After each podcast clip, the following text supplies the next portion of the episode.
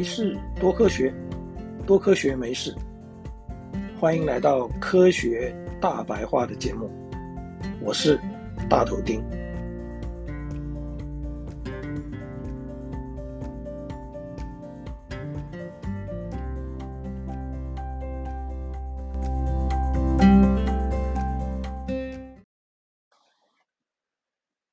二零一五年六月二十七号晚上八点三十二分，在新北市八里区的八仙水上乐园，发生了一场持续仅仅四十秒的火灾。虽然是短短的四十秒，这起事件却造成超过五百人受伤，其中有十五人不幸死亡。这就是。八仙乐园彩色派对火灾事件，也被称为八仙尘爆事件。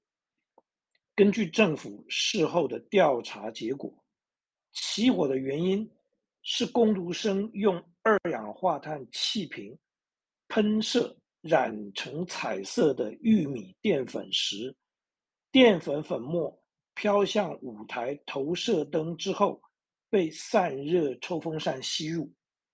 投射灯的高温灯泡导致了淀粉被引燃，火舌由排风口窜出，引发火灾。严格来说，这一场由喷洒彩色玉米淀粉所引发的悲剧，并不能算是一场意外，因为类似的粉尘爆炸或者火灾的事故，其实早有所闻。而对于导致的原因及如何防范，在科学上也早有了答案。粉尘爆炸的意思是，悬浮在空气里可燃性固体的微小粒子，当与空气混合到一定的比例之后，如果遇到火源甚至是摩擦的热源而产生的爆炸，就是粉尘爆炸。在这里说到的可燃性固体，除了一般我们认为可以燃烧的木屑、煤炭灰，或者造成八仙事故的玉米淀粉外，其实只要是够细微而达到一定浓度的固体悬浮物质，例如金属加工厂所产生的金属粉，都有可能引发类似的。爆炸火灾。二零二一年十二月，台中的汉翔工厂发生铝粉爆炸，造成一人死亡、六人受伤的意外。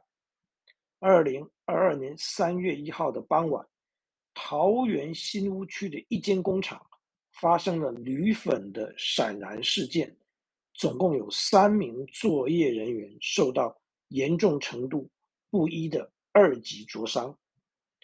至于二零一四年发生在大陆昆山中荣工厂爆炸事故，则更是严重，工厂里的铝粉被明火点燃，总共造成一百四十六人死亡的悲剧。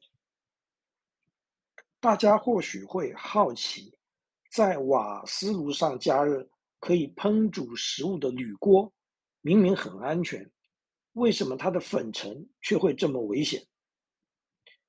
这是因为物质燃烧的速度和空气之间的接触面积有很大的关系。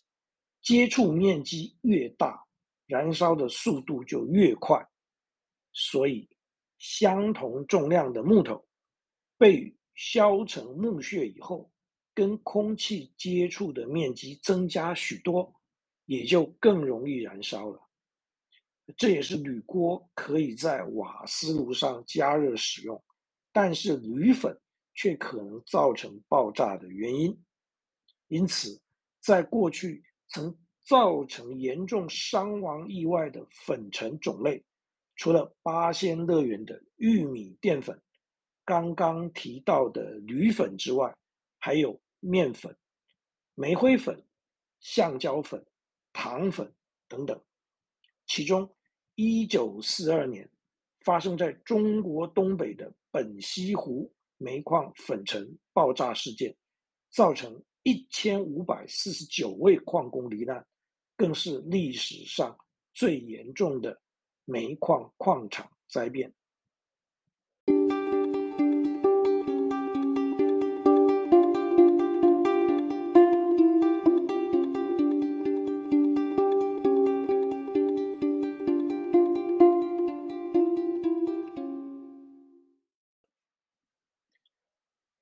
一旦知道了以上粉尘燃烧与爆炸在科学上的解释，我们就知道应该怎么样来预防。首先，如果可能的话，当然是应该尽量不让粉尘发生，或至少降低空气里粉尘的浓度，也就是通风和除粉尘要做好。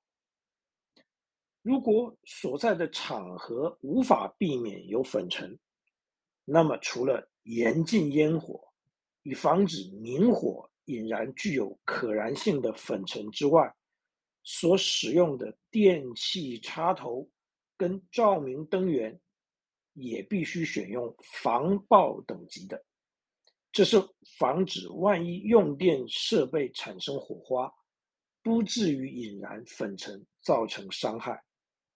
此外，静电摩擦也可能产生火花，所以粉尘作业现场也必须要有去除静电的设施。又因为空气的湿度如果超过百分之五十，静电就不容易产生，所以情况许可的话，将作业环境的湿度调高，也可以有效的消除静电。说八仙尘爆原来是一场可以避免的悲剧，这并不是后见之明。从刚刚谈到的粉尘爆炸原理来说，类似八仙的粉尘派对，或者是彩色路跑，其实本质上就具备了危险的因子。更何况吸了这些粉末到肺部，对健康也有危害的疑虑。只是我们的社会对于科学知识的普遍不够重视，再加上对公共安全意识的薄弱，终于付出了惨痛的代价。粉尘爆炸的原理，其实在国高中的课本里已经教过我们，而在教室里学到的知识，至少要能够落实与活用才对。或许。你我未必马上就可以变身成《百战天龙》影集里面运用化学跟物理知识而无所不能的马盖先，但是至少可以让生活更自信而安全。